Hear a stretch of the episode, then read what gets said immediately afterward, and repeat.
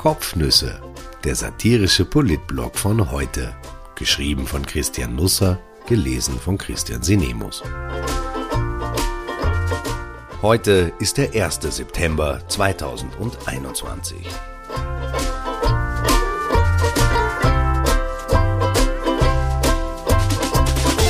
Hand drauf. Schere, Stein, Papier.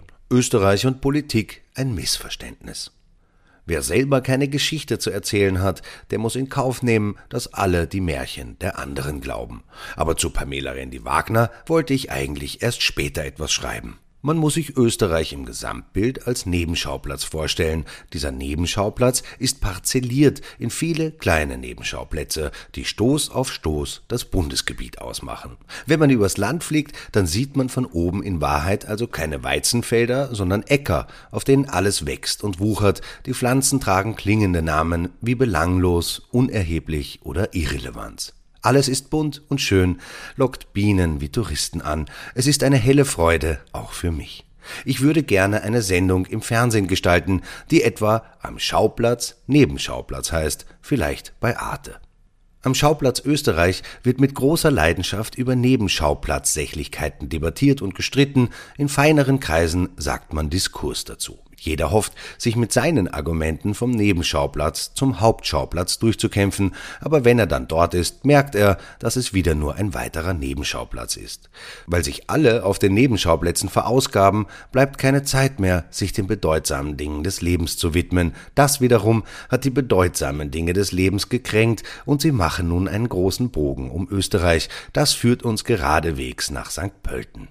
In Niederösterreichs wundersamer Landeshauptstadt hielt die ÖVP am vergangenen Samstag ihren 39. Bundesparteitag ab, über den auch im Nachgang viel debattiert wurde, und das ist dogmatisch.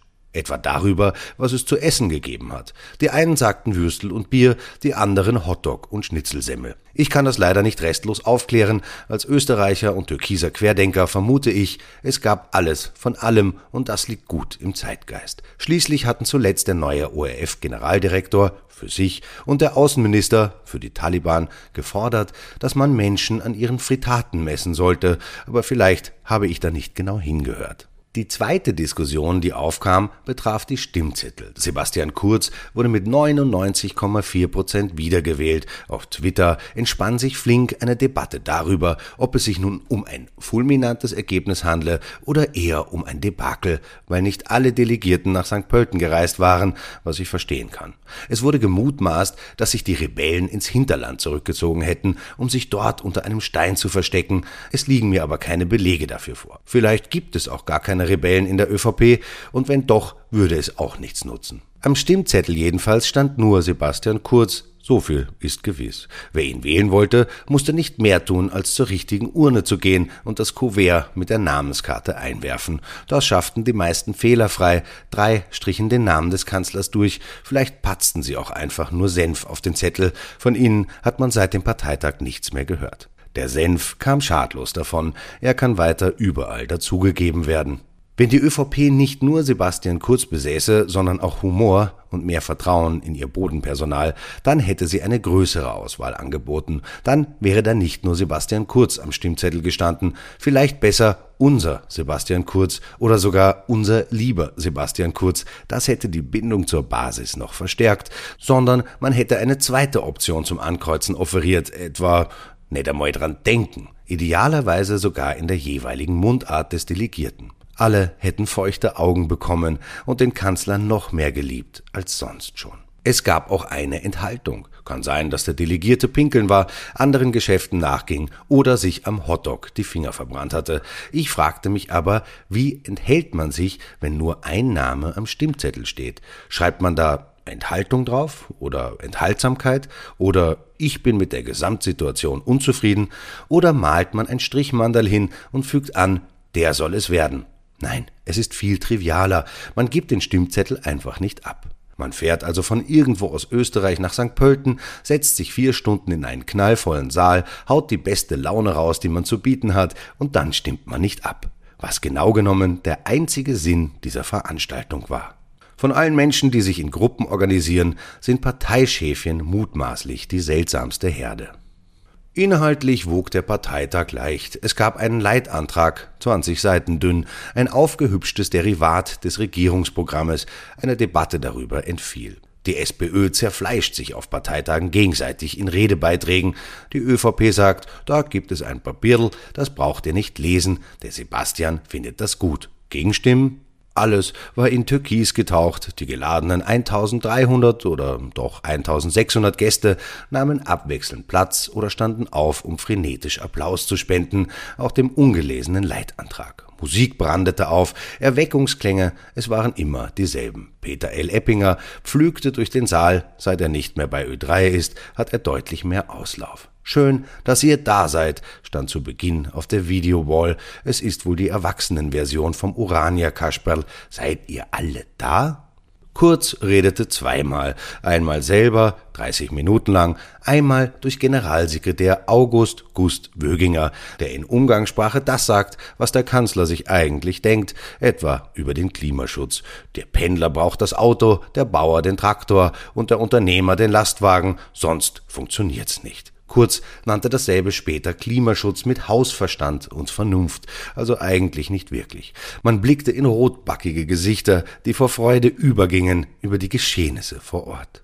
Der Feind lauerte draußen und er wurde benannt, die Vereinigte Opposition von Österreich. Gemeint waren alle Parteien, auch der Regierungspartner. Wenn das kein klarer Beweis ist, kein Grüner gratulierte Kurz nach den 99,4 Prozent per Twitter zur Wiederwahl. Als Bockige, als Grandscherben werdet ihr dem Kanzler nichts beim Klimaschutz rausreißen. Corona war in der Carnegie Hall von St. Pölten ganz weit weg. Man busselte und herzte sich wie in früheren Tagen. Es war so ehrlich gemeint wie ehedem. Masken waren abgeschafft, alle saßen eng an eng, auch die schwangere Lebenspartnerin von Kurz, die einem leid tun konnte. Am nächsten Montag tragen unsere Kinder drei Wochen lang am Schulgang NMS. Die Regierung ist bei sich nicht so streng. Der Gesundheitsminister hatte einen klaren Plan für den Herbst, hörten wir gestern. Er denkt Masken in Innenräumen an, aber er hat noch keine Erlaubnis von der ÖVP erhalten, seine Visionen in Worte fassen zu dürfen, und deswegen tut er das auch nicht. Ich frage mich, bei Wolfgang Mückstein oft, wovor er sich eigentlich fürchtet, dass ihm Kurz das Ärztediplom wegnimmt, damit er endlich auch einen Doktor hat? Vielleicht sind Parteitage nicht das richtige Forum dafür, aber es schmerzt, worüber in diesem Land alles nicht geredet wird.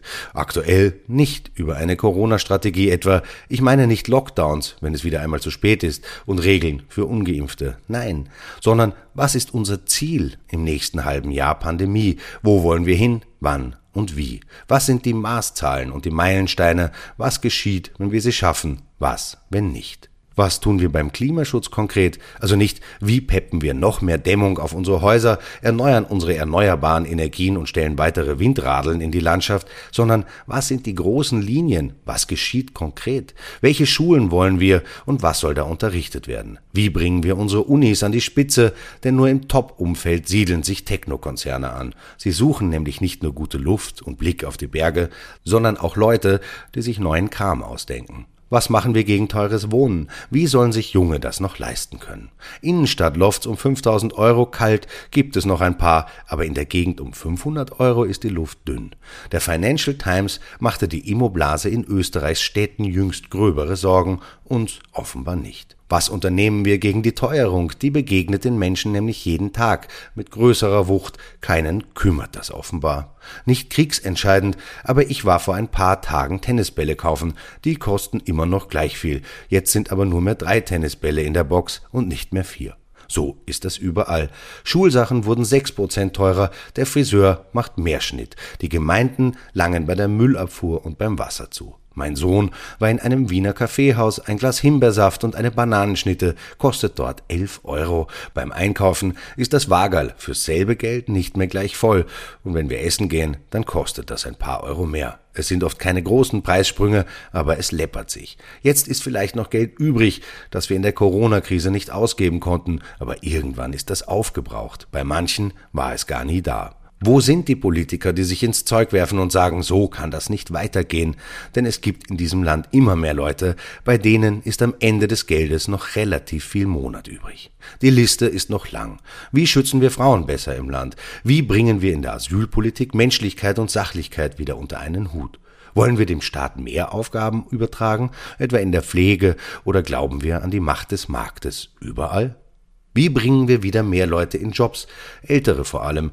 Die momentane Debatte darüber ist von tiefgreifender Oberflächlichkeit. Schließlich, wo wollen wir uns hinstellen in der Welt? Ich erwarte mir gar keine Antwort von der Politik auf alle Fragen, aber ich hätte zumindest gerne ein paar gescheite Redebeiträge dazu gehört. Das wäre auch bei Pamela Rendi-Wagner schön gewesen, aber sie hielt in den Sommergesprächen keine Erzählung fürs Publikum bereit. Sie lädt Menschen nicht ein, ein Stück des Weges mit ihr zu gehen, weil die Menschen nicht erkennen können, wohin dieser Weg sie führt. Vor allem aber, weil sie nicht wissen, wer diese Frau eigentlich ist, die vor drei Jahren den Parteivorsitz übernommen hat. Gehen Sie mit jemandem mit, den Sie nicht kennen? Randy Wagner scheint sich über sich selbst nicht ganz im Klaren zu sein. Ich bin vielleicht zu direkt, sagt sie zu Lou Lorenz Dittelbacher. Ich sage zu sehr, was Sache ist. Leider nein. Die SPÖ und ihre Chefin lassen derzeit weitgehend alle Themen liegen, die Menschen im Alltag berühren. Ein paar davon sind oben angerissen. Randy Wagner wäre eine formidable Gesundheitsministerin für das Land. Die SPÖ wird sie nirgendwo hinführen, jedenfalls nicht auf Platz eins. Ich wünsche einen wunderbaren Mittwoch. Der Kanzler war gestern bei Angela Merkel, sein Abschiedsbesuch. Anders als auf seinem Parteitag musste er Abstand halten, oft Maske tragen. Verteidigungsministerin Annegret Kramp-Karrenbauer schlug sogar den Handschlag aus. Die Verteidigungsministerin wählte den Faustgruß. Wir lernen, auf den Hauptschauplätzen der Welt kommt man mit den Waffen der Nebenschauplätze oft nicht recht weit.